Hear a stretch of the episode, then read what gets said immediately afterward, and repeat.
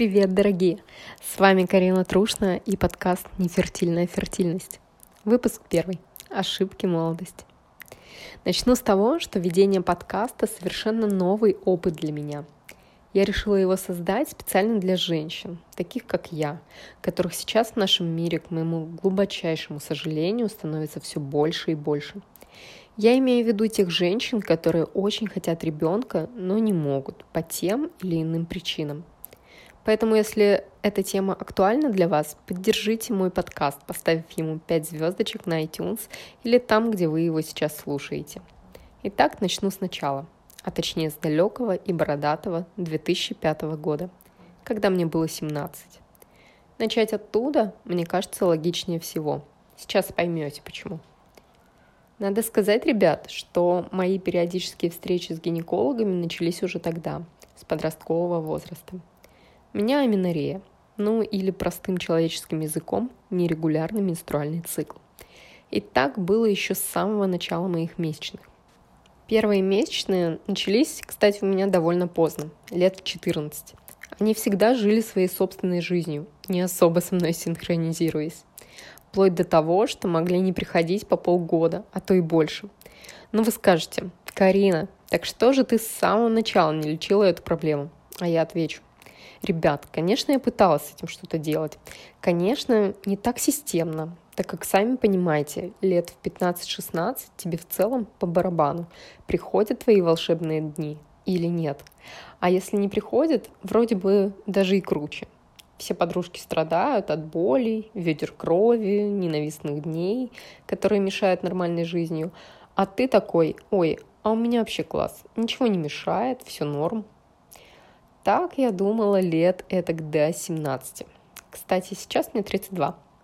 Потом я поняла, что что-то идет не так.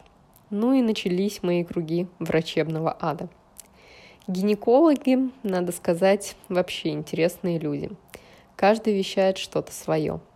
Один меня направил на физиотерапию, второй выписал ими любимые коки, комбинированные оральные контрацептивы, третий – уколы прогестерона – все это я послушно проделывала, от физиотерапии не было эффекта, как сейчас любят говорить, от слова совсем.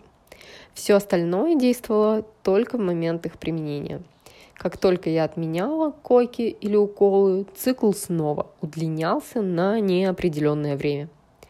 А, надо еще упомянуть, что лет в 17 я подхватила чудесную инфекцию под названием хламидиоз. Прикиньте, от первого же в моей жизни секса. И, кстати, он был втроем.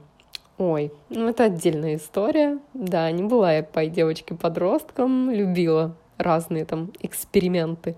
Но сейчас не об этом. В общем, суть в том, что я намучилась с этим хламидиозом, долго лечила его всякими там препаратами и, видимо, не долечила, потому что через пару лет его выявили снова. А хламидиоз на самом деле довольно противная инфекция, которая поражает репродуктивную систему и иногда может приводить к бесплодию за счет того, что образуют спайки на фаллопиевых трубах. Но, в общем, были некоторые ошибки молодости, за которые иногда приходится платить собственным здоровьем. Собственно, Тогда мои походы к гинекологу были сведены к лечению этой инфекции и редким попыткам что-то сделать со своим циклом. Коки я тогда пить не особо хотела и как-то забила на всю эту тему с регуляцией цикла вплоть эдак до момента, когда я задачилась появлением малыша. Там началась другая, не менее интересная история, о которой я расскажу вам во втором выпуске этого подкаста. Ну а пока, если этот выпуск и тема показались вам интересными, ставьте 5 звездочек и пишите ваши комментарии под подкастом. А кто столкнулся с похожей ситуацией? Делитесь вашими историями. Правда интересно.